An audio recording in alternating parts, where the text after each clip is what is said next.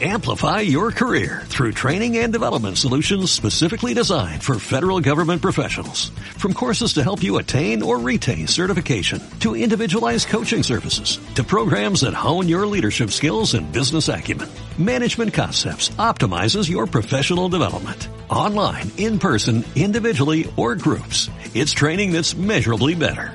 Learn more at managementconcepts.com. That's managementconcepts.com.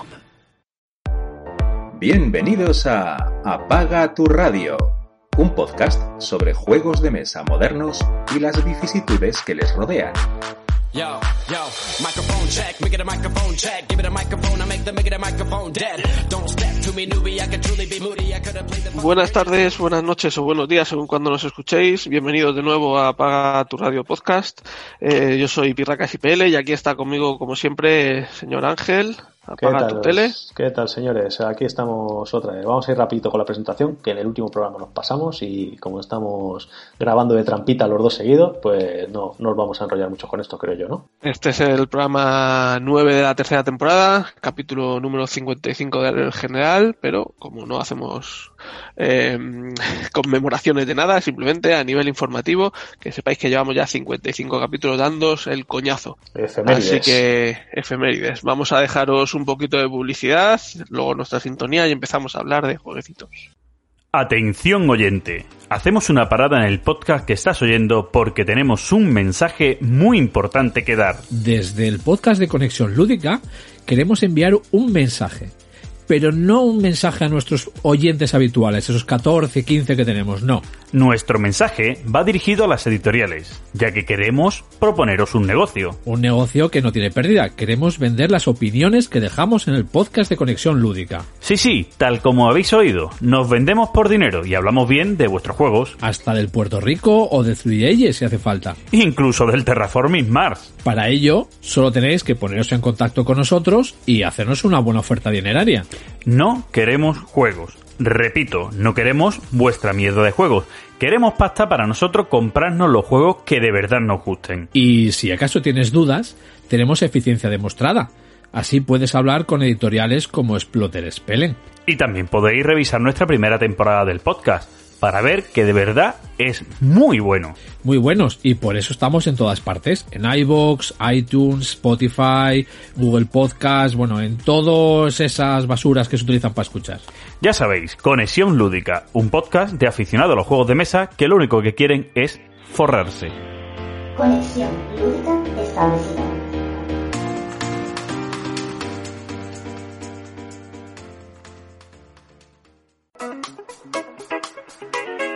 Juega o muere.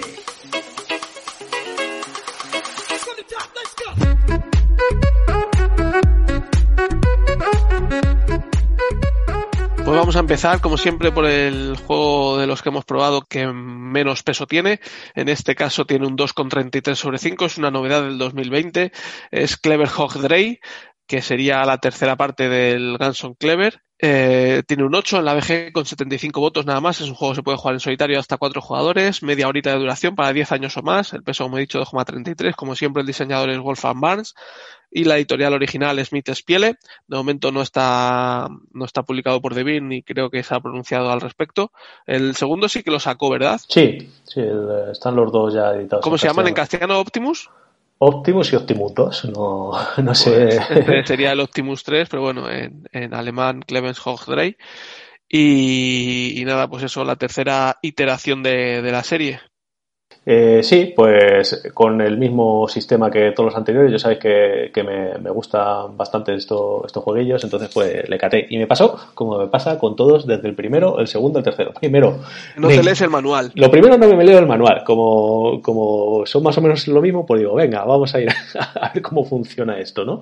Eh, y luego no, no me capacito suficiente como para optimizarlo. Pero ya en cuanto le coges el truquillo, pues al final todos tienen un, un peso, una dificultad muy, muy similar. Eh, en teoría lo va, le va pegando un puntito más, eh, ensuciándolo, entre comillas, Aunque de primeras te puede parecer más sucio que el anterior, que el primero sea el más elegante, pero al final este, cuando le, he cogido ya un poquito el truquillo y ya, ya he superado los 300 puntos y tal, pues ya le vas viendo que, tiene, que tiene chichilla. Eh, sistema exactamente el mismo. Tira, tiras lo- los seis dados de los distintos colores y la mayoría funcionan igual que, con anterioridad, eh, son los mismos colores de dados, menos alguno que hay nuevo. ¿Qué hay nuevo? El sector amarillo. Ahora tienes tres, eh, tres columnas, eh, no, perdona, tres filas, de, dependiendo si es la primera, segunda o tercera tirada, vas a poder colocar el dado del 1 al 5 ahí. Y lo curioso es que lo que te va a puntuar es eh, en la primera columna el 5 y el 6 si lo consigues tachar, en la segunda el 3 y el 4 y en la tercera el 1 y el 2.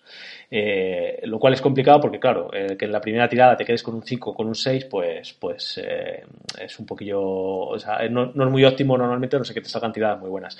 Y esto te van a dar los bonus por cada casilla de. O sea, cada número. Si haces la combinación de primera columna y segunda, o segunda y tercera, te va a dar, te va a dar un bonus. Que es este juego, sabéis que es mucho de consiguiendo bonus y, y para, para optimizar lo, mayor posible las tiradas. El dado nuevo que nos aparece aquí es uno turquesita, eh, que es la siguiente acción, que, va por columnas. Eh, la del 1 tendrás que conseguir rellenarla 5 veces y la del 6 solo una para que te dé los bonus. Y luego además en líneas también te va a dar otro bonus más y vas a puntuar por, por líneas completas, que por columnas completas que tengas del color, pero va en decreciente. La primera para conseguirla puntuarla vas a tener que llenar 5 unos, la siguiente 4 doses, 3 treses, etcétera, ¿no? Y además lo curioso de esto es que eh, te va a dar, eh, vas a poder rellenar más dados según los dados anteriores que hayas tirado. Lo que me refiero es que si tú has usado un 1 amarillo, un 1 azul y tiras un, eh, en la tercera tirada de, de las tres que, haces, consigues el 1 turquesa, pues como antes has usado dos unos también, vas a poder tachar tres unos en vez de uno. Que esto te viene muy bien para la última, para el platito general que te queda, sobre todo jugando en solitario, que si te salen varios unos, pues lo usas, o varios doses, varios treses, esto es exponencial a cualquier eso, pues vas a poder rellenar más. Con lo cual, otra vez que, que te pongas a combar. El morado ahora tiene, bueno, la combinación azul-blanco esta que, suman los dos dados, eh, ahora empieza desde el centro y va hacia los dos lados. En uno tienes que ir poniendo menos número y en otro tienes que ir poniendo más y, vas puntuando hasta, hasta lo que llegues, ¿no? Eh, arriba te pone lo que vas a puntuar y siempre vas a tener que poner un, un uno más. Empiezas en 7 y tendrás que poner 8, 9 o al revés, hacia atrás, 6, 5 y siempre vas a poderte reiniciar con un 7. Lo que pasa que si consigues hacia el negativo, poner el 2, 3, 4 y el 10, 11, 12 hacia el positivo, te va a dar un, un extra más. La columna marrón, este es el dadito, otro dadito nuevo de color, un, un marrón caca. Eh, tiene una exponencialmente también unos cuantos números en bloques de 3. Eh, conseguirás, eh, contra más llenes, más puntos vas a tener. Lo que pasa que van desordenados de, del 1 al 6, pero van el 1, 5, 3, 4, así. Y según rellenes uno, no vas a poder rellenar los de atrás. O sea, que si tú empiezas rellenando eh, primero un 2, eh, que ya sería la quinta posición, pues eh, no vas a poder rellenar lo, los, los, números de atrás. Así que, bueno, pues te tienes que ir calculando cuándo lo, lo llenas. Y cada par, cada par de dos también te va a dar un bonus. Y por último, la línea rosa, que siempre, esta siempre aparece, lo que te va a hacer es, si utilizas el dado como normal, siempre te va a puntuar la mitad de lo que le metas al dado, redondeando hacia arriba, con lo cual si pones, por ejemplo, un 3, te va a dar dos puntitos eh, para que te dé el bonus de abajo. Pero si lo quieres puntuar completo o incluso por 2 o por 3, lo pones en la parte de arriba de, la, de, las casillas. Esto no te va a dar el bonus, pero te va a dar más puntos. Entonces, todo esto al final es combinarlo durante jugando en solitario durante 6 rondas, jugando con más gente durante 4, combinarlo lo máximo posible, como en todos los anteriores, para eh, tener más. Como he dicho al principio, dije, joder, vaya mierda, esto no tal, qué poco elegante, qué tal, y al final me está, me está gustando bastante como los otros, dentro de que sepamos lo que son estos juegos siempre, son roll and ride eh, muy con verillos y tal, eh, pero para mí son de este tipo, son de, de los mejorcitos. Y mm, ahora mismo no me quedaría, quizás con el primero, porque cuando salió no inventaba la pólvora, pero era más original, pero me juego perfectamente los tres y, y a ver si me hago con, con una copia en, en, físico por tenerla, que ya pues por puro coleccionismo la quiero tener en alemán, que es como tengo lo, los otros dos. Así que... Ya está aquí nuestra nueva sección de radiotutoriales. Sí, la verdad es que lo he contado todo. ¿no? Apaga tu radio. eh, un chocho de mucho cuidado. Eh, la gente se habrá quedado con ojos como yo. Eh, me parece un follón de mucho cuidado. El, evidentemente, pues lo que te vas a ti, si juegas 10 veces, pues ya te parece normal, pero la idea de estos juegos yo creo que no es tener que jugar 10 veces para entenderlos bien y si tienes que explicarle esto a una persona nueva, pues, pues flipas.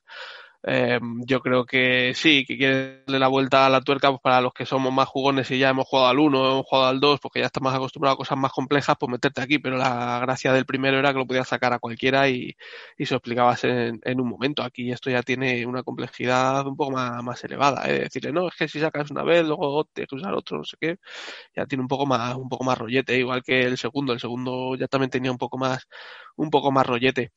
Eh, pero bueno, claro, van sacando, van dándole vueltas a la tuerca hasta que hasta que deje de apretar. Sí, tú mira, mientras que en puedan pesos, sacarle. pesos BGG, para que os hagáis una idea, el primero 1,90, el segundo 2,30 y este creo que hemos dicho 2, 2.33 de 2,30. momento. O sea, bueno, pues a, este no, a 2,50 se va este.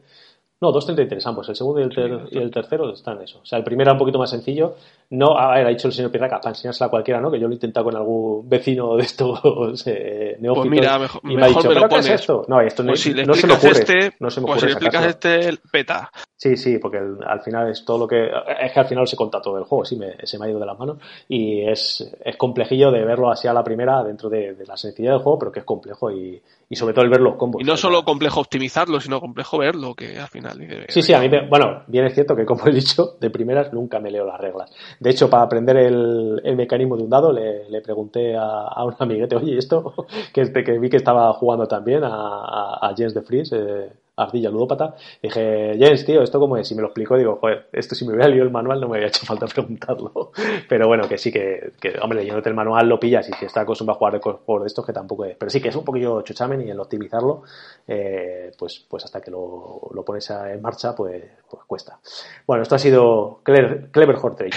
Y el año que viene, pues veremos el, el cuadro, quién Clever. sabe, quién sabe. Mira, los, los del otro, lo- la otra línea que saca eh, que sacan esto, los de, de Smith. Spiel, los eh, Plenus lo llaman aquí en español, el ¿cómo se llama? El, bueno, el, el otro que es más bingo de, de, los- de los Brand no ha sacado tercero este año, no, no sé por qué. Así que ahora que Porque ya no hay más donde rascar. Sí, pero bueno, es darle, irle dando un poquito más. Este sí, bien es cierto que al final es cambiar los patrones de lo que hace cada dado un poco y, y la verdad es que puede ser eterno sacarle. Y el, y el Wolfram Warts, este, como, como está acostumbrado a eso, pues te puede, nos puede sacar uno cada año sin, sin problema. Pues nada, hasta que nos cansemos en mayoría y no lo compremos y dije, ah, pues venga, vamos a, vamos a otro nicho. Bueno, eso ha sido Clever Hot Dre. Voy a hacerle una otra fichita al señor Pirracas eh, de un juego que nos hemos quitado, me he quitado de Antiludoteca, eh, 1987, Channel Tunnel, un juego de 2019 para dos jugadores en exclusiva, eh, de 45 minutitos eh, para mayores de 12 años, un peso de 2,62. Los diseñadores son Israel Cendrero y Seila Santos, eh, el artista Pedro Soto, y lo publica Looping Games en su serie de 19XX, cajita pequeña. Y eh, señor Pirracas estaba un poquito reticente, pero bueno, al final es un juego que yo creo que no, nos ha agradado, ¿no? no sin ser tirar cohetes, pero, Sí, pero no, no. está mal. Mm, Tampoco estaba muy reticente, yo quería probarlo, sí, lo hemos dicho varias veces que estos 1900 y algo funcionan bien, lo que pasa es que sí, eh, me cogí el primero, el de la expedición al Polo Norte este, y, y, y no tengo más, eh, básicamente porque el Wall Street este funciona bien a números altos, el de los aviones no- es solitario, pero no me llama mucho la atención, y este al ser de dos jugadores, pues quería, quería probarlo antes, ¿no? O sea que a ver si se parecía mucho al otro, si no, a ver qué rollo era. Y bueno, a ver, no se parece nada al otro, claro. No, nada, este, nada que pero ver. bueno, es de dos jugadores y está, es un colocación de trabajadores. Sí que tengo también el, el San Francisco, el San San Francisco lo Francisco. tengo pendiente de probar. Igual que yo, a ver si en el próximo programa le escucharéis. de, un colocación de trabajadores y control de áreas. Y este pues también es un colocación de trabajadores, sí que tiene un rollo distinto porque bueno, los trabajadores son discos que al principio del turno cada jugador saca de una bolsa, entonces los hay de distintos colores y tienes que juntar todos los discos de cada color, entonces al final pues tendrás a lo mejor del azul tres, del rojo o dos, del negro uno y del amarillo uno. Y entonces vas haciendo las acciones que hay disponibles, pues colocas una, todos los discos que tengas de un color y entonces otro jugador si quiere hacer esa acción pues tiene que colocar más discos que los que yo había colocado. Si pongo tres negros, pues él tendrá que poner cuatro del color que sea. Y esos tres negros que yo había puesto, él se los lleva. Si él tenía negros, pues su, hace su montón más grande. Si no tenía negros, pues ahora tiene tres. Entonces, bueno, está, está el juego también mucho en jugar con el timing, a ver qué montón vas colocando para intentar optimizar al recuperar los discos del otro jugador cuando tú colocas, pues intentar darte más opciones para seguir prolongando el turno lo máximo posible. Incluso si un jugador se queda sin discos, pues ya juegas tú solo y eso, intentar alargar lo máximo posible tu turno para hacer el mayor número de, de acciones posibles, por lo tanto tener, tener ventaja en la partida. El tema es construir el, el, el Eurotúnel entre Estados uy, entre Inglaterra y entre Estados Unidos Francia. y, y Japón. Sí. y, y entonces, pues, un jugador juega con el bando francés y otro con el bando británico. Y bueno, es un pelín asimétrico, sí que es cierto, pero bueno, muy, muy poquito. Y pues tiene varias acciones, pues tienes que ir mirando, quitando, mirando el tipo de material que tienes que tunelar, tunelar, quitar escombros, alinear la máquina, pues se va desalineando, mejorar tu tecnología, eh, conseguir ayuda extranjera, conseguir financiación. Y bueno, luego hay unas cartas también que puedes ir co consiguiendo que te, van, te dan puntos al final de la partida, o te potencian otras acciones que vas haciendo durante la partida, o te puntúan luego por sets, o bueno, eh, tienes también esta, esta forma de, puntuar que no es simplemente el conseguir terminar el, el, tu parte del Eurotúnel antes que el rival, que la partida se termina en cuanto uno de los dos llega a terminar su, su, mitad del Eurotúnel y se hace un recuento de votos. No quiere decir que gane el primero que llegue, porque se hace un recuento de puntos, pero sí que tiene un extra por haber llegado el primero, ¿no? Entonces me parece un juego que está, está bien y la mecánica esta de los discos para hacer acciones al principio te quedas así un poco diciendo qué, qué tontería, pero luego tiene, tiene más rollo del que parece en un principio, según cómo lo vayas colocando, pues puedes ir bloqueándole al rival acciones que veas que le pueden interesar y optimizar tu, tu turno para prolongarlo más de lo que en principio parecía, ¿no? Me, me, ha parecido un juego interesante, entretenido y divertido. Quizá he hecho en falta más cartas porque cada turno van saliendo aparte de las acciones básicas que están siempre, van saliendo, creo que son cuatro cartas extra con que proporcionan acciones o que puedes comprarlas. Y, tres, tres, y de estas tres. Tres. y de estas había poquitas porque se cicló el mazo un par de veces en la, la partida que jugamos, pero bueno, eh, aún así está, está entretenido el juego y así pues como todos los 1900, caja pequeña, partidas rápidas, no son tampoco muy, muy complejos, pero lo suficientemente complejos como para eh, entretener a, a, a, los jugones como nosotros, ¿no? Que no, no son juegos de, iniciación, juegos sencillos, pero que puedes entretenerte jugando con ellos y de una duración contenida y de un tamaño también contenido, así que creo que es un, un, un buen juego. Sí, muy, muy resultón. De momento yo, de, de, todos los que he probado de... Y muy económicos también estos juegos, sí. es lo que tiene, son bastante económicos. Las campañas suelen salir en 16, 18 euros y luego en tienda 20, 20 y poco.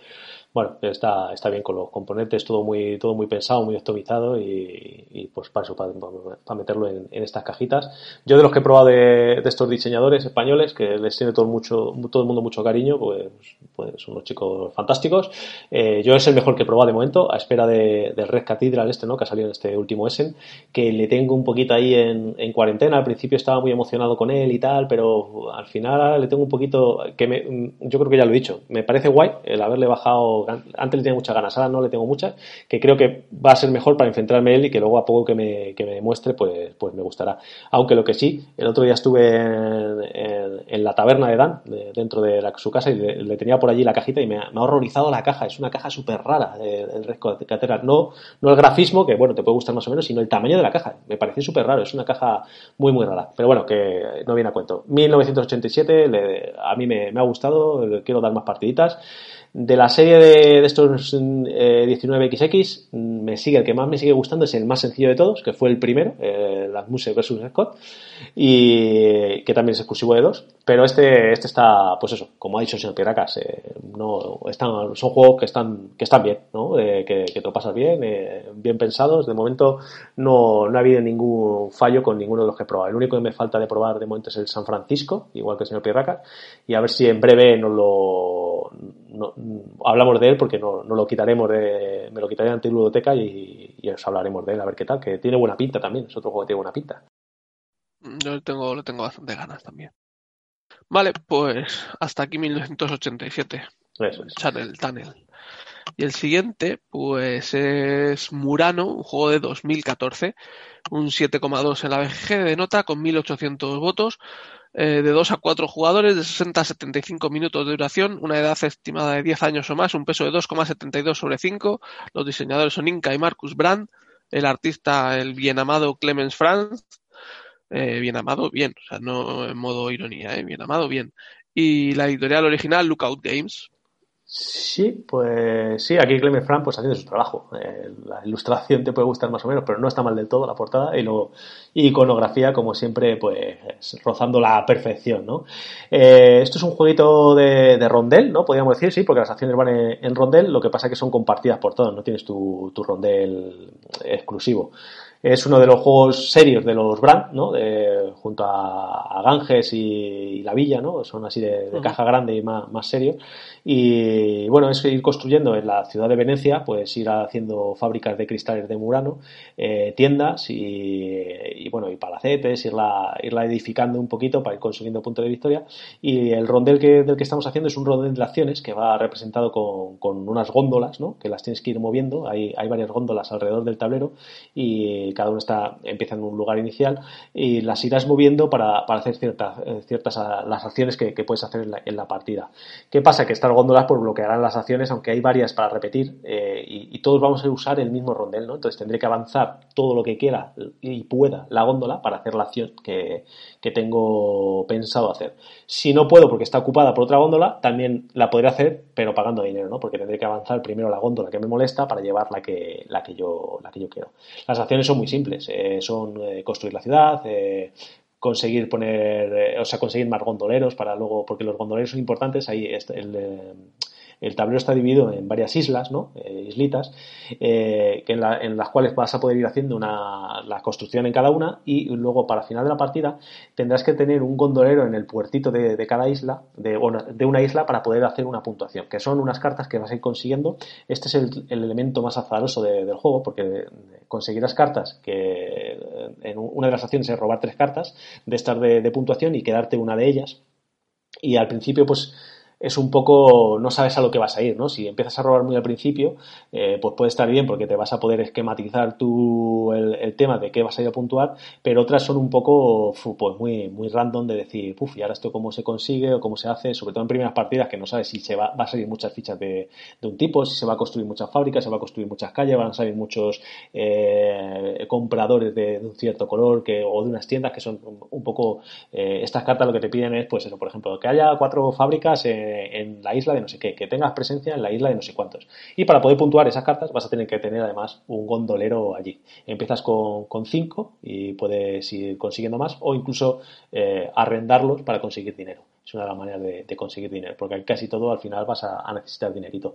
Eh, al principio el juego eh, te puede costar ver las acciones, pero luego en cuanto te haces con él eh, están claras. Además de todas las acciones creo que, hay varios, sitios en donde poder hacerlas, que no te vas a quedar bloqueado y siempre vas a, poder hacer algo. El tema es optimizarlo lo mejor posible y siempre teniendo en cuenta que los demás rivales van a mover la, con los que estás jugando, van a mover las góndolas y a lo mejor lo que tú tenías eh, pensado a dos o tres turnos vista, pues te va a costar un poco más o un poco menos conseguirlo porque vas a tener que pagar dinero y a lo mejor no le tenías, etcétera, ¿no? Eh, yo creo que, de, que, el juego está bastante bien pensado. Además, tiene el tablero viene a, a dos caras para, para, diferenciar el número de jugadores que lo que te hace es simplemente ponerte a, más jugadores, te pone una isla más en la que poder hacer cosas para que, para que haya espacio, para que todos construyamos, todos podamos puntuar, etcétera.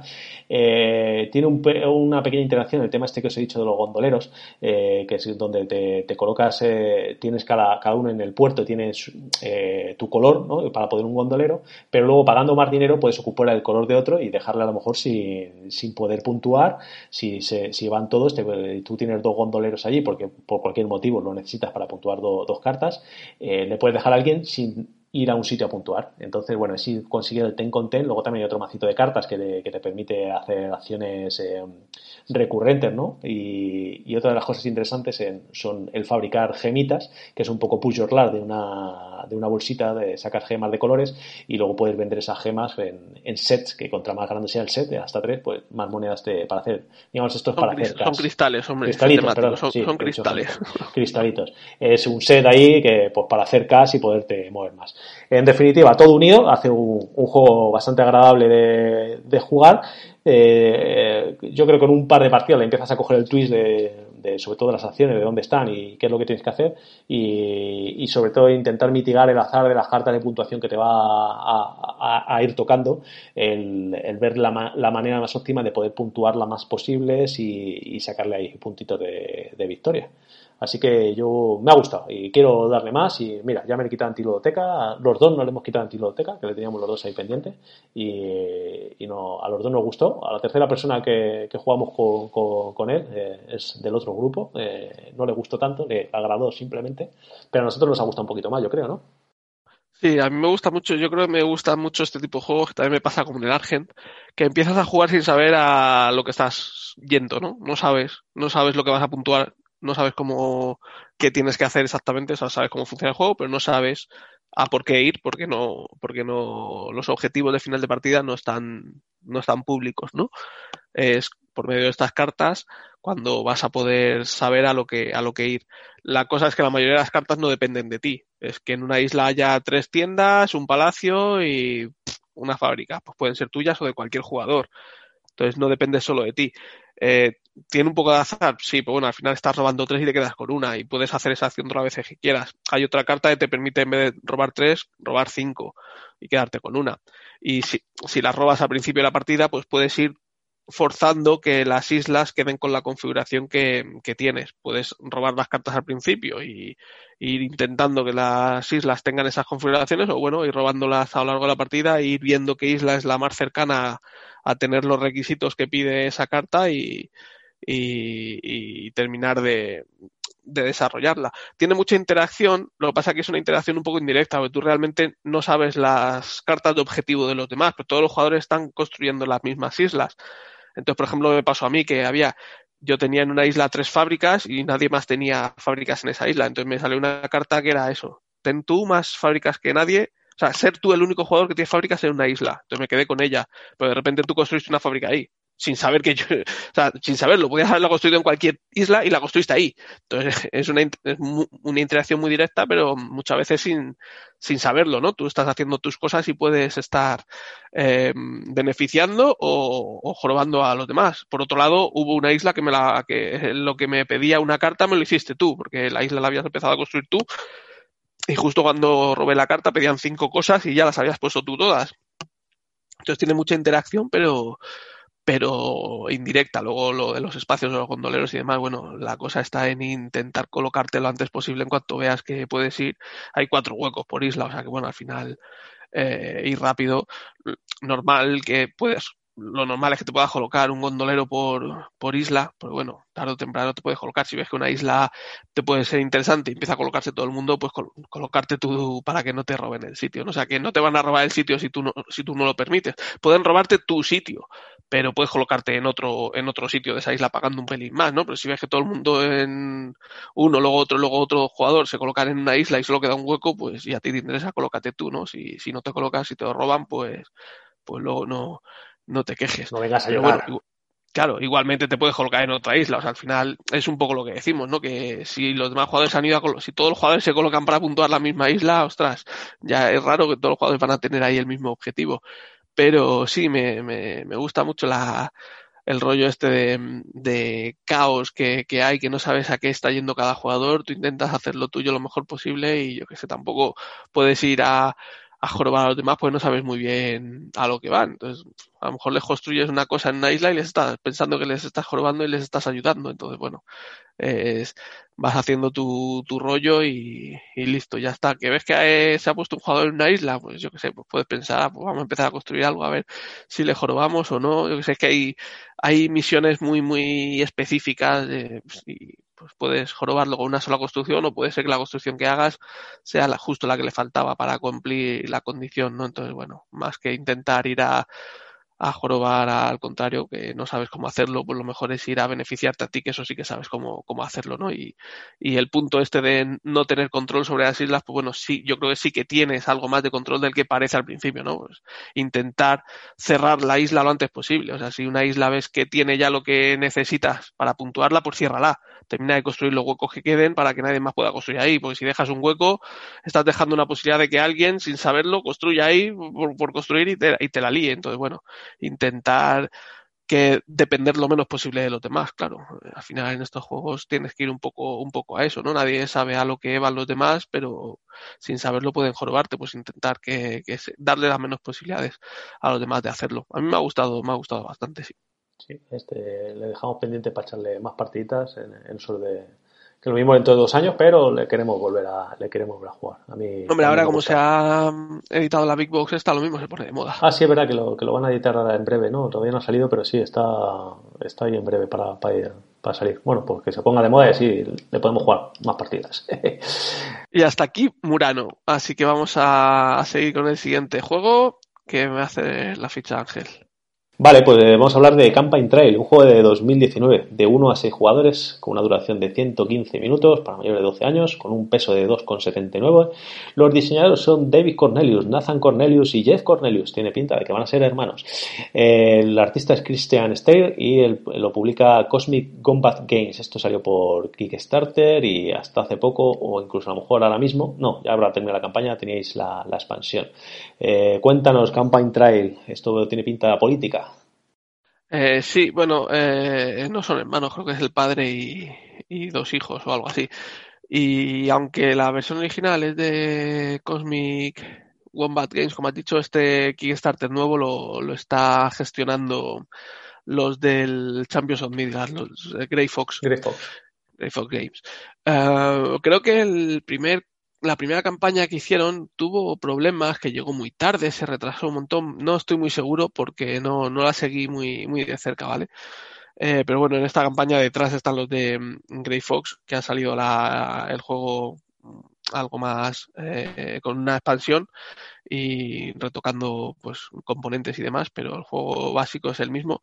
Es un juego político, como bien dices, pues que se puede asemejar al 1960 o quizá al director de campaña 2008, eh, pues básicamente de mayorías. En este no está reflejando, dicen que es un juego político apolítico, ¿no? No está representando ninguna campaña electoral en concreto, de hecho no salen personajes reales. Eh, cada jugador representa un partido político. Se puede jugar de, con la expansión de 1 a 8. El juego básico era de 1 a 6 porque cada, jugador, cada, cada partido, lo suyo cada jugador lleve un partido político, pero te da la opción de jugar por parejas, por equipos y que dos jugadores lleven el mismo partido, ¿no? Uno sea presidente y otro vicepresidente, pero bueno, que al final se juega igual. Eh, en el juego básico vienen los demócratas, los republicanos y los liberales. En la expansión han metido a los verdes. Entonces, bueno, hay cuatro partidos. Se puede jugar en modo solitario también. Contra uno, dos o tres bots. Y si no, pues juegas los jugadores que sean y ya está. Puedes jugar dos, tres o los cuatro. Eh, y la idea es ganar los apoyos suficientes en cada estado para al final ganar las elecciones, sin más. Cada jugador tendrá un, candidato, una carta de candidato que le dará un poder especial y una penalización. Y es lo que digo, no son candidatos reales, son todos muy genéricos. Son pues el empresario, el gran orador, el no sé qué, cosas así, ¿no? Que te dan beneficios y, y, penalizaciones, pero no están basados, bueno, basados a lo mejor sí, pero no, no tienen nombres propios. Y, y, luego el funcionamiento es un motor de cartas, pues igual que podrían ser estos juegos, ¿no? Hay seis opciones, seis acciones que puedes hacer en el juego básico, sin meter el módulo de política sucia, y cada carta tiene cuatro de esas seis acciones disponibles. Pues hay acciones básicas como mover a tu candidato de, unos estados a otros, eh, recaudar financiación, registrar votantes para luego poderlos colocar en los estados, o luego eh, hacer campañas de publicidad, de distintos temas, cada estado tiene unos temas que les interesan, entonces pues puedes hacer campaña por las armas o en contra de las armas. Entonces los estados a los que les afectan las armas, pues metes votos, metes votantes en esos estados, pagando, claro. Luego puedes hacer eh, campañas regionales. En, en, la región, está el mapa dividido creo que en ocho regiones, pues en la región en la que esté tu candidato, pues puedes pagar y meter votantes en esas regiones, pues se supone que das meetings y demás. Y luego hay otras cartas que tienen una acción especial, pues que la usas y haces la, lo que te ponga la acción y hasta algunas son permanentes, otras son inmediatas, otras son a final de partida para meter ahí, intentar meter algún cambio eh, al final de justo antes de la, del recuento de votos. Entonces, pues es así, ir viendo quién va teniendo mayoría en cada estado. Al principio el setup inicial pues se hace según eh, te indica el tablero, que cada partido pues tendrá el control de unos estados o de otros, y en el momento que va cambiando el control de, de un estado de una mano de un partido a otro, pues arriba hay un track que vienen unos tokens de, de estado eh, estos tokens son rectángulos más o menos largos según el número de, digamos, escaños, ¿no? Para entendernos, el número de votantes allí, de, de electores, que es la palabra que usan allí para ponerlos en, el, en un track por partido. Entonces, cuando ganas la mayoría en un, en un estado, pues coges el token de ese estado y te lo pones en tu partido. Entonces, así de un simple vistazo, ves qué partido es el que más electores tiene a, a través de todo Estados Unidos y puedes ir viendo cómo, cómo van los, los resultados. ¿no? Esto quizás sea un poco lo más engorroso. Cada vez que cambia la mayoría de un estado a otro, tienes que coger ese token y, y cambiarlo de un partido a otro, pero yo creo que favorece mucho la jugabilidad. Y, y, luego un punto importante que tiene, que también tenía el 1960, son los debates, los debates políticos, que para mí es una cosa que me, que me divierte mucho y me hace mucha gracia que los juegos eh, integren este, esta una mecánica para los debates que yo creo que es un punto clave en, los, en las campañas electorales, ¿no? Hay, el juego se desarrolla en tres meses, eh, desde en agosto, septiembre y octubre, pues las elecciones americanas son siempre en noviembre, que ahora estaremos a punto, bueno, a lo mejor ya, ya han sido, y a final de septiembre hay un debate, a final de octubre hay otro debate, y entonces pues los, los participantes pues irán. Las cartas también tienen unos iconitos de, de temas arriba que se usan para estos debates, y entonces eh, a principio de la partida se levantan se colocan dos cartas de debate aleatorias en los meses que, he comentado y una ciudad donde se va a celebrar el debate. Entonces todos los candidatos mueven su muñequito a esa ciudad y se van a debatir los temas que, sea, que, que indica esa carta. Entonces tú tienes que ir preparándote también la mano, aparte de usar las cartas para, para jugar acciones durante los turnos, tienes que ir guardándote cartas que hablen de los temas que se van a debatir, porque si no te vas a quedar sin poder, sin poder hablar. Sí que es cierto que durante el debate podrán salir otros temas eh, adyacentes, eh, eh, que no son los que se habían hablado de un principio, pero para sacarlos tienes que tener alguna carta, no puedes sacarlos porque sí, sino tienes que tener alguna carta de los temas principales o que otro jugador saque un tema de estos sin querer o queriendo y a ti te beneficie, pero bueno, es un, un toma y daca moviendo unos tracks de un lado a otro y al final pues el que tenga cada tema, se suelen tratar nueve temas en cada debate, pues luego se van analizando cada uno de los temas y vas ganando votantes en los estados a los que les interesen esos temas. El partido que haya ganado cada tema, pues ganará, ganará votantes, por lo tanto es un punto también clave durante toda la, campaña. Y al final de los tres meses, pues se, se, mira el recuento final. Si hay alguna carta de esta que se ha jugado que haga alguna modificación de última hora, pues se aplica y se ve quién, quién ha ganado y demás.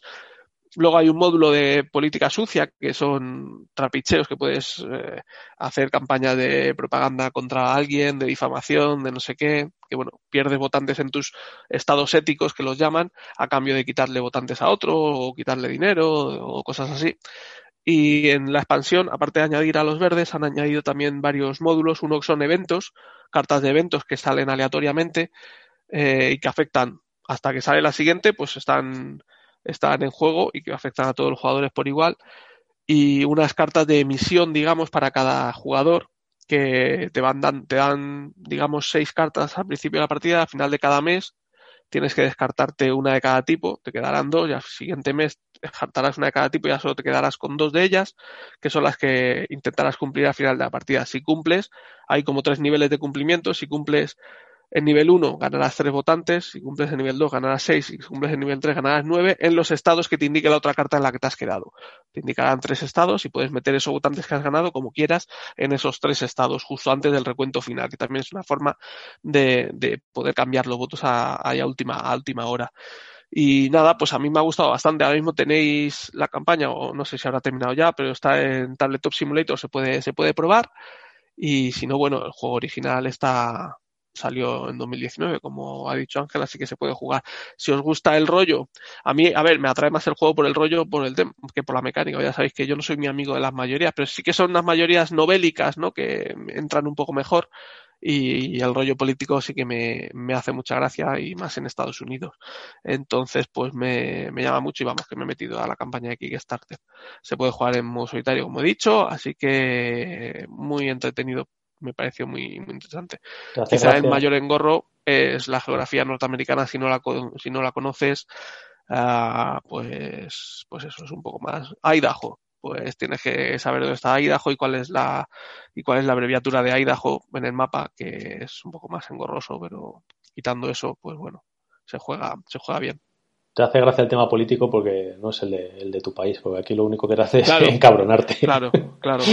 Y, allí, pues. y ya el tema de la geografía de Estados Unidos siempre lo he tenido muy clarita porque como desde muy pequeño he sido seguidor de la NBA y de la NFL, pues siempre venían los mapas de dónde están los equipos y tal, y bueno, pues al final te lo, te lo vas aprendiendo. Oye, pues me ha dejado, me ha dejado con ganillas de, de catar esto porque me acuerdo en su día, lo- el, el- el problema que tuvo este, este juego fue su campaña desastrosa de Kickstarter, retrasos, eh, algunas producciones de materiales que fueron nefastas y luego cuando llegó a la gente estaba calentita y muy, muy cabreada al, al estilo de lo que pasó con, con Barras. Eh, pues eso, que al final te cabrea más el, el- el sí de la producción y de la campaña que, que el, el juego en sí, ¿no? Y luego además eh, Karajan tampoco habló muy bien de él y tal, y bueno, le había sacado de radar, pero ahora lo sacaste aquí y la verdad es que entre lo que cuentas y lo que hemos estado hablando estos días, le, le tengo ganas, sí. Sí que es cierto que mm, eh, en el Kickstarter hay o había dos, dos niveles, el básico y el deluxe. El básico, los, las fichas de votantes que vas poniendo son troquel, son eh, fichas de troquel redondas.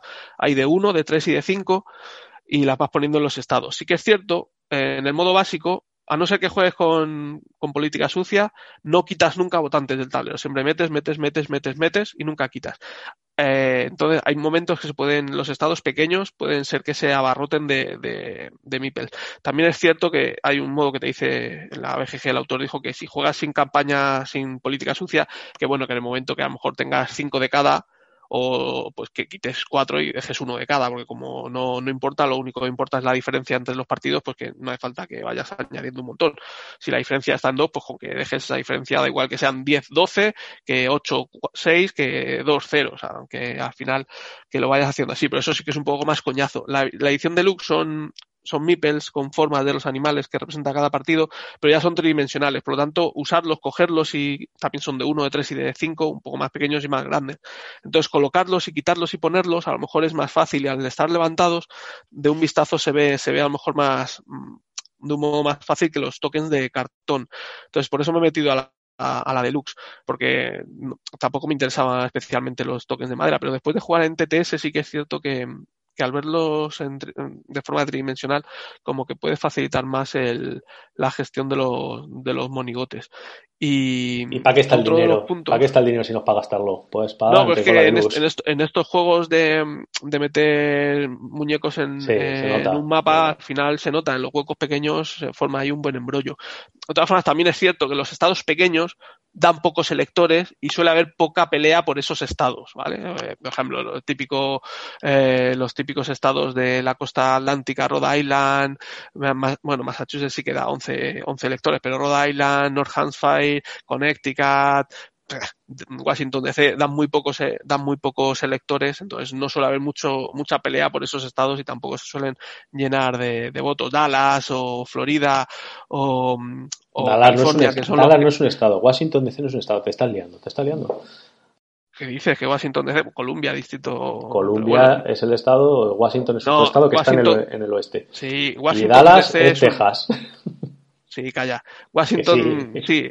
Dallas es el, el, aeropuerto. Washington DC no es un estado, pero tiene su propia circunscripción electoral, ¿vale? Sí, que era por, por eso, sí, por eso se tiene. Sí, Dallas no. Lo que pasa es que estaba mirando el mapa y aparece Dallas porque es el aeropuerto ahí. La ciudad tiene aeropuerto, sale Dallas, sí, Texas.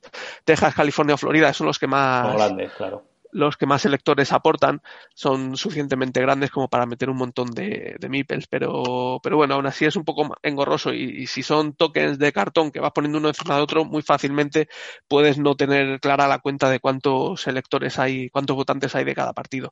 Otra de las cosas es que el juego original sí que lo trae, es un librito de ayuda al, estilo de Trickerion para cada jugador, que en Tabletop Simulator no está. En ese librito vienen las regiones, aunque el tablero vienen por colores, que es lo de menos, pero vienen los temas que importan en cada estado.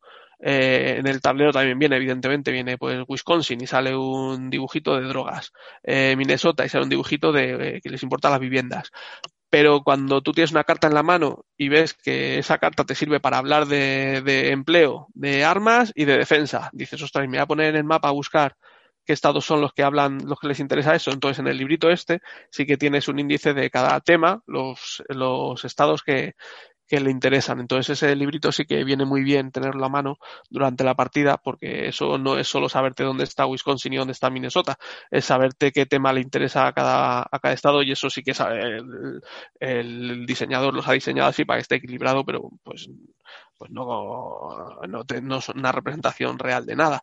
Entonces eso sí que es lo único más pesado en, en Tableto Simulator, no está ese librillo y es un poco más pesado andar buscando los, los temas que interesan a cada estado. Pero el juego en general me, me ha parecido muy, muy chulo si, si os gusta el tema sobre todo y si os gustan las, las mayorías eh, no ¿no? A lo mejor si no os gusta nada el tema, pues aunque os guste las mayorías, habrá, habrá otras opciones que os encajen más, pero bueno, como juego con motor de cartas y de mayorías y, de política me parece un juego bastante chulo. Eh, me encanta 1960, ¿eh? ¿eh? pero bueno, como 1960 se centra mucho más en esa campaña concreta, eh, pues bueno, aquí tienes una campaña más genérica más que puedes jugar sin, sin centrarte en lo que pasó eh, históricamente en, en aquel año. Y nada, está ahora mismo pensando el oyente, y este es el mismo tío que le ha regañado antes en el primer juego por hacer un videotutorial en, en podcast y se ha quedado a gusto, ¿eh? Señor Pirraca, nos ha explicado absolutamente todo. Si no gusta con lo que os ha dicho, es que no va a gustar el juego, porque está todo bien, bien mascadito. Ya está aquí Campaign Trail. Así que vamos a por el siguiente, dame la ficha y continuamos. Pues esto es un juego de 2018, se llama The Forgotten City, es de 2 a 4 jugadores, de 60 a 90 minutos, para mayores de 10 años, un peso de 3, aunque tiene muy poquitos ratings, eh, a mí me parece que a lo mejor es un poquito más bajo, pero bueno. El diseñador es eh, Jin Tao Liu, el artista es Lauren no, no voy a perder el respeto a los padres de este señor porque no sé pronunciar su nombre, y lo publica Two Plus Games. Esto es un, mi apuesta asiática de, del S 2018 que hasta ahora no la, no la, hemos podido estrenar. Y bueno, cuéntanos qué, qué te ha parecido, un poquito de qué va y estas cosas que hablamos de los juegos. Pues sí, yo creo que, que, el peso no es ni mucho menos. Solo tiene tres votos, los tres han puesto un 3 y por eso tiene un 3, pero vamos, yo creo que tiene muchísimo, muchísimo menos. Es un juego de, de colocación de losetas y un pelín de, de, gestión de recursos. Pone aquí worker placement, pero bueno, sí tiene una leve colocación de trabajadores, pero sí, muy, muy pequeñita. Sí, cada jugador tiene, tiene unos trabajadores, que son cuatro o cinco eh, trabajadores y un, y un líder. El tablero es un tablero hexagonal que se conforma con, con, cuatro o cinco piezas grandes que están formadas por hexágonos, las colocas en los en el tablero y en los extremos de esas fichas hay unos portales o piedras, ¿no? Y en el resto de, de, espacios pues hay terrenos de distinto de distinto tipo, de pues cinco, cinco tipos diferentes que hay de, pues son cinco materiales, pues de fuego, de agua, de un rayo, no sé qué, bueno, cuatro o cinco tipos. Entonces tú en tu turno los, los líderes de cada jugador empiezan en el centro del tablero y en tu, y en tu turno tienes que colocar a uno de los trabajadores que tienes fuera en un espacio adyacente a, a otro trabajador que ya tengas, ¿no? Y entonces en ese espacio puedes hacer varias cosas. Uno es mi, minear ese espacio y consigues el recurso, como he dicho, pues si es de agua, pues hay, hay casi ya están uno de agua o dos de agua eh, de rayo, de fuego, de lo que sea. ¿no? Las que están más en la periferia, pues te, eh, suelen darte dos y los que están más cerca, pues suelen darte uno. Entonces, con esos recursos que vas consiguiendo, ¿qué haces? Eh, puedes construir eh, losetas ¿no? en, esas, en esos terrenos. Estas losetas se consiguen a principio de turno, sale, sale un muestrario y en orden inverso al orden de turno los jugadores van eligiendo una loseta eh, a dos jugadores eligen dos, ¿no? Entonces tú coges la loseta con tu muñeco y en el muestrario y entonces ya queda también conformado el, el orden de turno para las siguientes fases y de cara a la siguiente ronda. El que coja la, la, loseta que está más adelantada, pues va a ir después. El que coja la loseta que está más atrasada, pues va, va a actuar antes, ¿no? Eh, no tiene nada que ver, puede ser que la mejor loseta, la que mejor te venga es la que está antes, pero bueno, siempre queda un poco el pensar que a ver cómo quieres ir luego en el turno para que no te pisen las acciones. Estas losetas se guardan tipo Borgoña en tu tablero, que tienes dos, dos huecos para guardarlas y si los tienes llenos y recibes más losetas, pues tienes que descartar alguna, que no es lo óptimo, lo suyo es ir construyendo todas las que puedas Pues cuando construyes estas losetas, en el, cada, cada loseta son, se supone que son edificaciones, tienes que construirla en el tipo de terreno que te indica la propia loseta. Hay edificaciones que te piden construirlas en, pues en fuego, en agua, en lo que sea, y te piden una serie de recursos que los tienes que pagar y te dan unos beneficios que pueden ser punto de victoria o producción, producción de defensa, producción de, de, de oro o producción de, no me acuerdo cómo lo llamaban, de unas hojitas que era como, no, no recuerdo el nombre, pero de, Yo recurso. Yo tampoco. Pero era un, era un recurso especial que se usaban para comprar unas, unas losetas especiales que, que, que ahora, ahora las comento. Entonces, una vez que vas fabricando esto, pues aumentas tus tracks de producción y al final de la ronda, pues vas a producir de estos tres recursos, pues lo que hayas, lo que hayas ido consiguiendo, ¿no? Eh, bueno, una vez que termina el turno, tienes que retirar a todos tus trabajadores menos a uno, y entonces, pues en la siguiente ronda, pues empezarás a, a colocar tus trabajadores alrededor de ese que has decidido dejar, dejar en el, en el tablero. Entonces, a la hora de producir, pues puedes comprar las losetas estas de objetivo, que normalmente hay de dos tipos, unas que te van dando beneficios durante toda la, la partida y otras que, que son puntos al final de la partida si has conseguido ciertos, ciertos, ciertos objetivos, ¿no? Ciertos requisitos que te piden. La cosa es que solo puedes tener seis losetas de estas entre, entre las que te dan puntos al final de la partida y beneficios durante la partida, solo puedes tener seis y cada una que vayas comprando te va costando mucho más que la anterior. Eh, de tal modo que el track que tienes de hojitas de estas creo que está limitado a 10 o a 15 y no puedes tener más de esas 15. Entonces llega un momento en no puedes comprar más de, no puedes ahorrar un montón y comprarlas todas del tirón porque no puedes producir más de 15 y como cada vez van costando más, pues si la última cuesta, la penúltima cuesta 12 y la última cuesta 15, pues no puedes comprar las dos, las dos del tirón, ¿no? Tienes que ir comprándolas en turnos consecutivos y no puedes almacenar recursos. Además de todo esto, salen unos monstruos que se supone que te atacan, son pesadillas que te atacan, que atacarán a todos los trabajadores que estén en las casillas que determine la carta de ese monstruo. Por ejemplo, hay un monstruo que ataca a los trabajadores que están en agua, a los trabajadores que están en fuego, a los que están en fuego y agua, lo que sea. Entonces, todos los jugadores que tengan trabajadores en esas casillas tendrán que defenderse de ese monstruo si no quieren perder puntos de victoria. Pues bueno, con, las, con los puntos de defensa que, que he comentado que también se pueden generar como recurso, puedes atacar a estos, a estos monstruos igual por orden de turno, pues cada jugador los atacas a los monstruos que cada uno tiene unos puntos de vida determinados. Por atacarles también te dan puntos de victoria y si te los consigues cargar, pues te los, te los llevas como premio y te dan un, te dan un, un pequeño beneficio en forma de recursos. Por lo tanto, el orden de turno también importa para esto, porque puede ser que el primer jugador se lo cargue y los demás no tengan, no tengan oportunidad. Eh, si no te lo cargas, pues los puntos de vida se le, van, se le van restando y se van quedando ahí, de tal modo que cada, cada ronda va saliendo un monstruo más y al final pues puede ser que, que haya acumulados hasta seis monstruos sin, sin matarlos a lo largo de las seis rondas que dura la partida. El juego, pues eso, es una cosa muy simple, tampoco es muy, muy complicado de gestionar, ni tiene una profundidad mucho más allá de ver que los ETA colocas y dónde, o sea, no, no, para mí no tiene un peso de tres. Y otro, otro radio tutorial de, Sí, le- City, la- ¿no? lo has explicado ahí entero. Bueno, así un poquito las sensaciones, pues, pues, pues es un juego muy sencillito. Eh, yo es que me gusta hacer siempre una apuesta asiática en Essen y pues este, sinceramente, me metí porque era colorido, no, No mucho más. Vi que era de, de movimiento de recursos y tal, un poquito. Y bueno, no, no es un juego desagradable, se, se puede jugar, está bien, ya que lo tengo ahí, pues, pues no me voy a deshacer de él.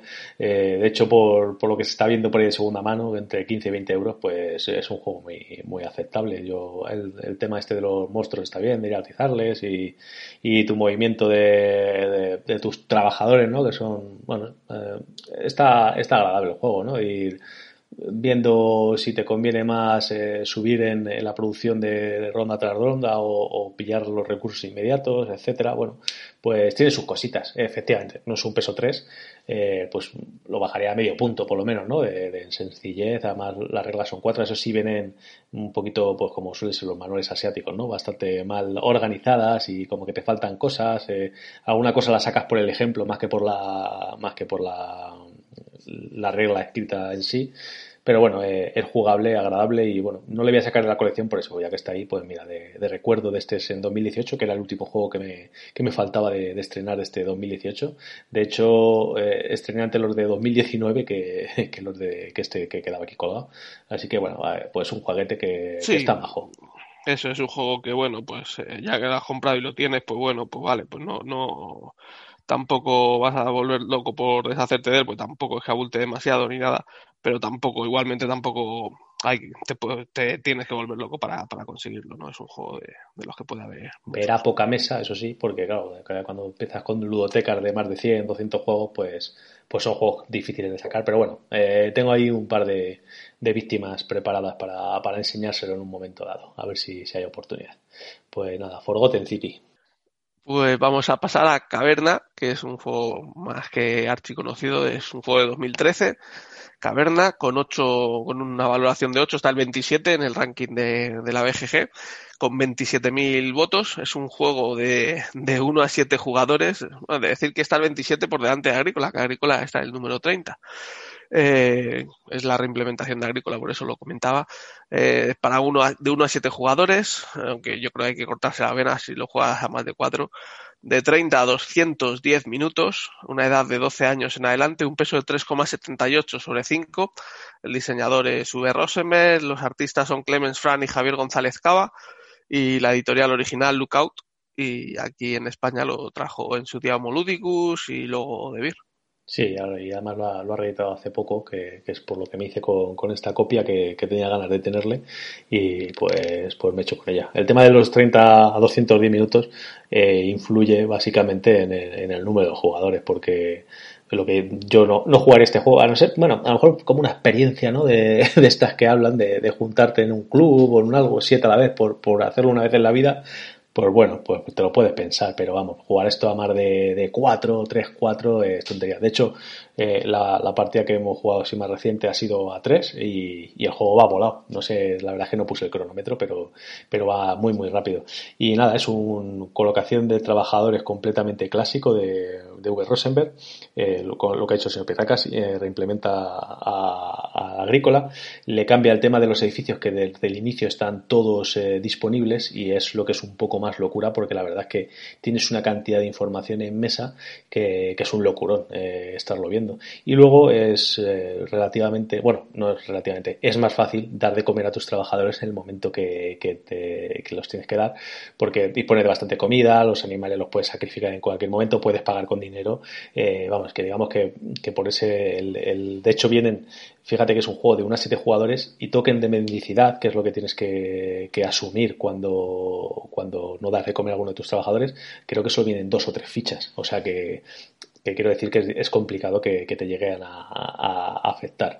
Lo que tienes que ir es construyendo tanto tu caverna como la parte de fuera, de sembrados, campos y tal, y pues ir consiguiendo eh, que tu, caverna esté muy chula, poder excavar, que te cree minerales, etcétera, por la parte de fuera que tengas granjas, que te produzcan hortalizas, eh, tener tus animales en distintos, en distintos grupos de, o sea, haciendo tus, tus cercaditos para tenerlos juntos, los pueden estar juntos unos otros y luego tienes un montón de cositas por las que, puntuar. Las, las, minas que has cavado, ¿no? La, las galerías eh, que dan puntos, cómo hayas eh, gestionado la parte fuera de la granja, pues depende de los cercados que hayas puesto, tienes también más puntos. El tener todos los eh, tipos de animales te, te, da más puntos, no tener algunos te los quita, pero luego también hay edificios pues, que te permiten paliar el, el tener, el no tener puntos, o sea, el, el quitarte algunas, lo diré, alguna cosa que te quita puntos, pues lo puedes paliar con, con, algún edificio. Y hay otros edificios bastante importantes que te van a, a puntuar al final de la partida. Pues, por ejemplo, en, de general no te van a, los recursos que te sobren al final de la partida no te van a puntuar, pero si tienes el edificio correcto, eh, que sea el de, del trigo, el de las calabazas, pues te va a dar unos puntitos por un lado, tal. Y bueno, luego está, lo que está bien es que tienes primero unas acciones iniciales muy, muy claritas todas, todos los iconos muy, muy claros y durante las rondas cada vez va apareciendo una acción nueva, una acción nueva y aparte eh, a partir de, cierta ronda eh, tienes el, la incertidumbre de si va a haber cosecha, que es lo, que pasa al final de, de, que todos hayan colocado sus trabajadores, en la cual pues vas a poder eh, reproducir tus animales, recoger la cosecha propiamente dicha y tener que alimentar a tus trabajadores. Entonces hay ahí unos tokencillos que están ocultos y que los levantas eh, cuando empieza la, ronda y vas a saber ya al final de ronda lo que te va a pasar. Pero hay en tres ocasiones que no va a pasar y hay una cartita que te va a dar otra, otras opciones a, a hacer. Entonces, bueno, pues un juego muy bien hecho de V. Rosenberg, si te gusta este tipo de juegos. Eh, siempre hay, la mayoría de la gente lo pone por, eh, por debajo de, de, Agrícola, porque quieren el, el agobiete ese de dar de comer, que sea más complicado. Pero bueno, es un juego que funciona perfectamente y, y aparte muy sencillo, porque realmente es eh, ir colocando tus, tus trabajadores encima de la acción y, y ejecutarla. si no te entra un ataque de AP, es un juego que, que se juega rápido y muy, muy agradable de jugar. Y también lo que llama mucho la atención es que puedes mandar a los enanos de expedición. Ah, sí, eso, pues, de, de nivel de muy, fuerza es, que en el agrícola no está y aquí es muy, es muy gracioso, va subiendo de nivel ahí como si fuera un juego de rol, los mandas a hacer misiones y según el nivel de tu enano, pues vuelve con, con botines, pues cada vez me, cada vez mejores, cada, cada, vez va subiendo de nivel, va subiendo de nivel y vuelve a casa con, con botines cada vez mejores. Entonces, Además es, es, muy interesante que esto, contra más fuerza tiene tu enano, más tarde le vas a poder utilizar, salvo que tengas un edificio que te lo permite tal, o, eh, o sea, que si tienes un, hermano, un enano simple y otro de fuerza 4, pues siempre vas a tener que usar primero el, el token de enano sin fuerza que el de fuerza 4 y así, eh, así exponencialmente. Y la verdad es que también está, te hace pues pensar y joder, sí, tengo un enano muy tocho, pero si no lo voy a poder poner y, y puede ir uno con, con un enano que es menos fuerte y taparte la acción que te da muchos beneficios por ir con un enano grandote. Claro, eso es otra cosa de estar atento a qué le tapas a la interacción del juego, es qué le tapas a los demás si te da la cabeza para, para hacerlo. Por eso, jugarlo esto a 7, pues, uff, pues, eh, o sea, no, intentar hacer la carrera por tu lado y, y cuando te llegue jugarlo lo que puedas, ¿no? Eh, ponerte donde, donde lo menos malo sería. Sí, eh, tienes muchas muchas formas ¿no? de conseguir los recursos, pues de una forma o de otra tienes, tienes muchas alternativas, por eso aprieta, aprieta menos que agrícola, pero, pero bueno, el, las sensaciones son, son básicamente las mismas, ¿no? Es un colocación de trabajadores clásico a, a, a la, al estilo que le gusta a V. Rosenberg y, a mí me gusta, me gusta mucho. Me, quedo con agrícola porque prefiero más el, el agobio de, de, agrícola, pero, pero eh, caverna está, está bastante bien. Sí, es una, pues eso, de los, de los grandes de, de, V y a ver si ahora en breve nos saca el nuevo que es de este estilo y a ver si está a la altura, ¿no? Eh, Alerteu, Alerteu, no sé cómo, cómo se pronunciará finalmente. Me imagino que cada uno, como nos venga, como nos venga al aire, lo pronunciaremos, lo pronunciaremos y a ver si en breve yo le tengo prepedido, a ver si en breve podemos hablar de él y, y comentaros qué tal con, con diferenciando con, con todos sus, sus, grandes juegos como son este agrícola, como es, eh, o sea, este caverna, este agrícola también, le abre, etcétera, ¿no? Lo, lo, el, el Campos de Arle, todos estos juegos que, que, nos gustan tanto, a ver si este está a la altura y, podemos disfrutar de, de, V de nuevo sin hacer poliominos y, y castañas de estas. Sí, la verdad es que sí, pero bueno, siempre quedará Lisboa y Caverna. Y comentar que Caverna tiene una expansión que no ha salido en castellano, que al principio fue una expansión fanmade y después decidieron los de Lookout eh, hacerla, hacerla oficial. Se llama The Forgotten Folk y cada jugador al principio de la partida pues puede en vez de, en vez de representar enanos, pues en la expansión vienen ocho, ocho razas distintas, entonces pues cada jugador puede elegirse o los enanos, son los básicos, o jugar con una de estas razas diferentes que tienen un pequeño cambio, algún cambio en las reglas distinto y, y cambia algunas de las de, lo, de las losetas que puedes construir de inicio, pues puedes eh, cada raza trae trae cuatro propias que sustituyen a las de, a, a, las básicas y te dan un toque de, de variabilidad en las partidas. Ya, muy interesante. Pero, Además, bueno, estás, estás sacando pecho porque te acaba de llegar, ¿no? Y querías sí. resarcirte. Lo que pasa bueno, ya hablaremos más de ella porque no, no la hemos probado. Sí, hay que, hay que catar eso ya que lo, te ha llegado hace poquito. Y por cierto, has visto, te has equivocado, ha sido una errata de, ha dicho Lisboa como juego de V, pero bueno, seguro que te has equivocado con otro que ha sido. ¿He dicho, Lisboa? ¿He dicho Lisboa? Sí, has dicho el que, el agrícola o el Lisboa, el juego de V, pero bueno, que es. Ah, bueno, sí, porque, porque tengo la ficha del siguiente. El siguiente juego del que vamos a hablar, que si quieres ya dejamos aquí caverna y tal la ficha, pues vamos con él. Y es el, el más duro de los últimos tiempos que hemos traído por aquí, es Lisboa, un juego de 2017 de 1 a 4 jugadores de 60 a 120 minutos para mayores de 12 años, con un peso de 4,56, ojo al dato. El diseñador, como no podía ser de otra manera, como todos sabéis, es Vita Lacerda. Eh, el artista Ian O'Toole y lo publica en estas ediciones eh, mega de, de todo eh, de Eagle Griffon Games. Eh, un 8,2 en total y en ranking 67. En breve lo va a traer Maldito Games en, castellano, pero bueno, que es completamente independiente del idioma, salvo, salvo las reglas y la, el manualillo de, ayuda, que la verdad es que está, está bastante bien. Mm, sí, pues eso, como tenía aquí abierta la, la ficha, pues se, me ha, escapado. Pues eso, Lisboa, que salió justo después de, de Viños, de Galleries, la edición especial de, de Viños y luego salió este Lisboa. Eh, quizá, no sé, de entrada a mí era de los que menos me, me llamaba la atención porque el arte este que tiene no me, no me llama mucha atención, tanto azulejo, esto no, no, me, no me llamó mucho pero ni luego por dentro del tablero es igual, tiene el mismo aspecto y no, no, no, no me llamaba demasiado. Pero luego el juego está, está bastante bien. Quizá para mí está menos, menos enlazado todo temáticamente que, que en Viños o en Galleries o en Escape Plan, pero, pero funciona, funciona muy bien. Al final es un juego en el que en tu turno vas a hacer una acción que es bajar una carta y ya está. Y eso es todo lo que haces. Pero claro, pues como siempre, lo que tienen los juegos de, de, de Vital la Cerda es que el bajar esa carta supone supone la de Dios, ¿no? Puedes bajarlo para ejecutar una acción que está en la parte superior, en la parte inferior de la carta, o incluso jugarla en el tablero en la corte real, entonces depende cómo lo juegues, pues se desencadenan unas cosas u otras. El tema es, en el, en el siglo XVIII, en 1755, pues Lisboa sufrió un terremoto de más o menos de grado 9, y justo después ese terremoto eh, generó un tsunami que también afectó a la ciudad y, aparte de eso tuvieron tres días de, incendios ininterrumpidos en la ciudad. Entonces, pues como podéis suponer, Lisboa quedó totalmente destruida eh, o casi totalmente destruida. Y después de, después de todo esto, pues el, el rey eh, quiso bueno, quiso, eh, se vio en la necesidad de intentar revitalizar y reconstruir la ciudad, ¿no? Entonces, pues bueno, con, eh, junto con el marqués de, de, Pombal y el primer, y el primer ministro, pues eh, se pusieron manos a la obra y, y empezaron a, a, desarrollar de nuevo la ciudad, a reconstruirla de los escombros y a revitalizar el comercio interior y demás. Entonces, son las tres personas, estas que he comentado, las que estarán en la corte, en las que podrás jugar acciones eh, para ir reconstruyendo la ciudad, quitar escombros y con esos escombros pues ir construyendo tiendas en el centro de Lisboa y, y edificios públicos que generarán más, más empleo y a la vez de esto, pues construir barcos para comerciar, para que el comercio exterior también pues, empezara a, reflotarse, etcétera, etcétera. Entonces, al final, la carta que juegues, según cómo la juegues, pues afectará o te permitirá un gran abanico de, de opciones y tendrás que estar muy fino, pues como siempre, para intentar apurar el máximo posible.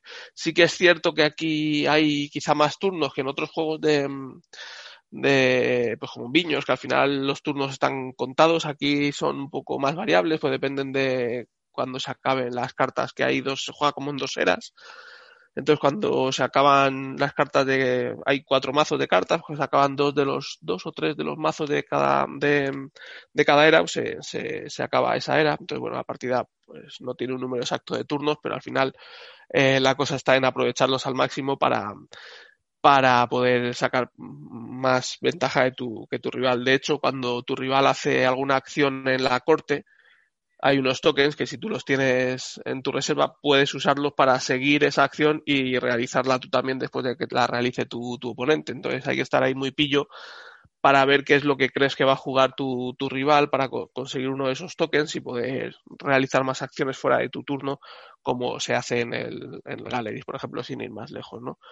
Y nada, pues eso, eh, está en, la, en, en, el hilo de, los demás juegos de Vital la Cerda. Si, os atraen sus juegos, pues este os gustará también. Y si, si os repelen, pues, pues no, os acerquéis. Son juegos que no tienen luego una duración muy larga, así que la explicación es un poco más engorrosa, pero se, se disfrutan si os gustan los juegos eh, sesudos.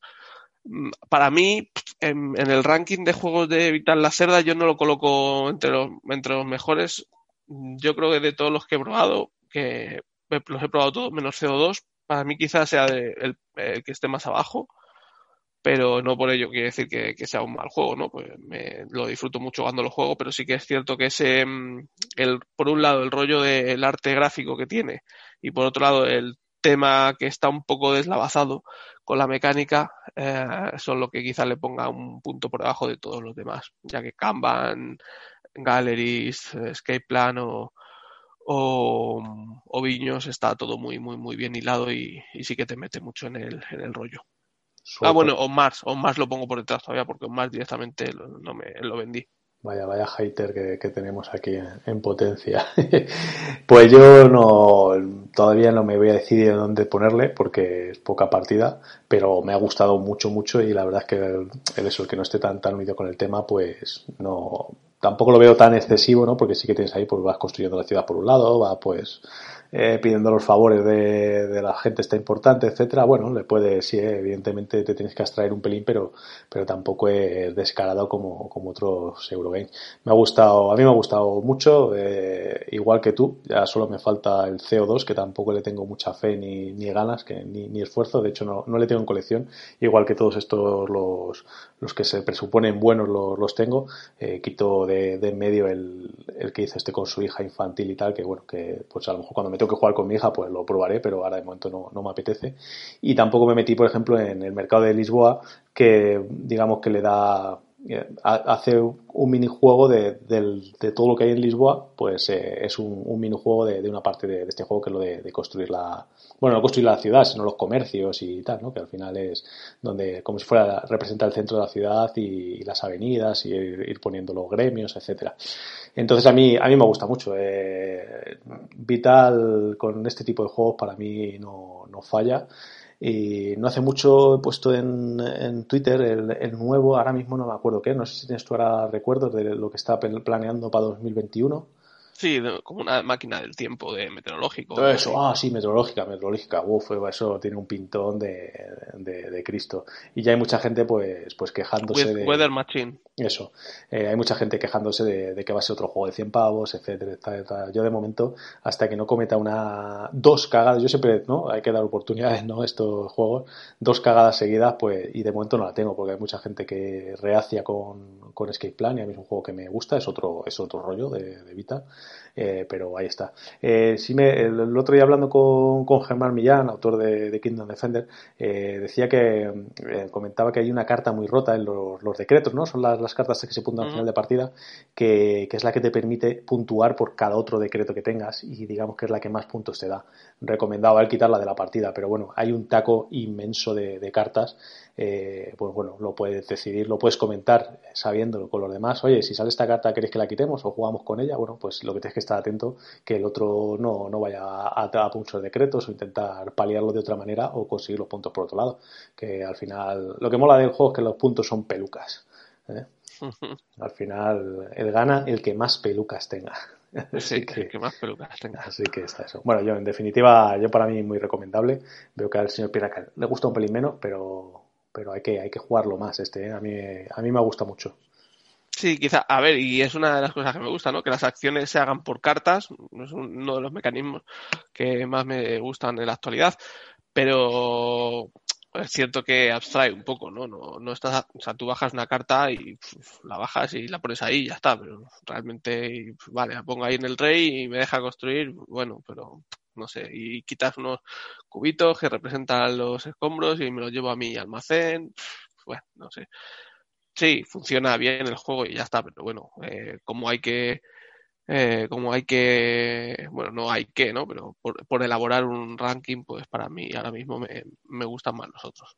Bueno, pues podemos jugar a todos sin ningún problema. Yo, de momento, con Vital, siempre que se me diga echar una partida, a, todos los juegos que he jugado voy a decir que sí, porque yo creo que actualmente mi, diseñador favorito, eh, aunque algunos le, tachen de, de, poco elegante en algunas cosas, no sé, a mí me parece todo lo contrario. Eh, juegos con, con las eh, acciones muy pautadas, que son complicados llegar a hacer todo lo que quieres en el, en el tiempo que te, que te otorga el juego. Así que nada, pues Liboa, eh, muy guay, el Lisboa. Muy contento de haberle quitado Antiludoteca, que lleva mucho tiempo ese pedazo de cajote en, en, la estantería. Sí, buen, buen juego. Y también recomendado. Pues poco más, no tenemos, no tenemos más juegos, así que si tienes alguna sí sí o alguna sí no. Pues bueno, si te quieres te meto un poco de musiquita y nos despedimos. Pues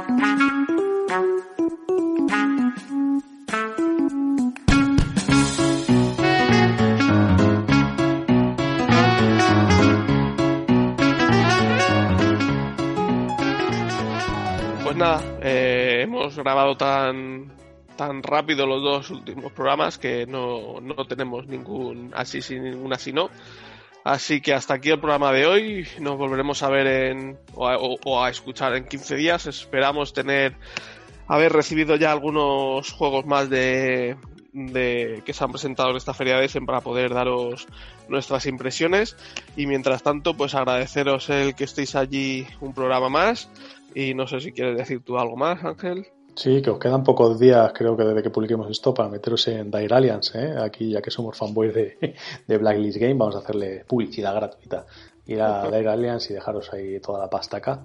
Y aparte, bueno, ya sabéis que tenéis en eso en Kickstarter, el Indiegogo sigue hasta mitad de diciembre eh, de este 2020 eh, la campaña de Stream Master. Así que me voy a dejar un pastizal en esta compañía que, vamos, la paga de Navidad está ya hipotecada. Pues nada, eh, hasta, hasta el próximo programa y recordad que si maduráis mucho os pudrís.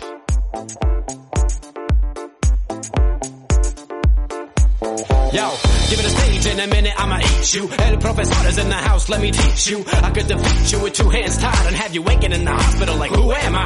And who are you? Who are they? What is this? You wouldn't believe how someone react to this shit. The mind slips, slips, slipping, speaking in tongues. Fly ink, GVA, that's how we get it done. Uh, that's how we get it done. Uh, that's how we get it done. Uh, that's how we get it done. That's how we get it done. Uh. Amplify your career through training and development solutions specifically designed for federal government professionals. From courses to help you attain or retain certification, to individualized coaching services, to programs that hone your leadership skills and business acumen, Management Concepts optimizes your professional development. Online, in person, individually, or groups, it's training that's measurably better. Learn more at managementconcepts.com. That's managementconcepts.com.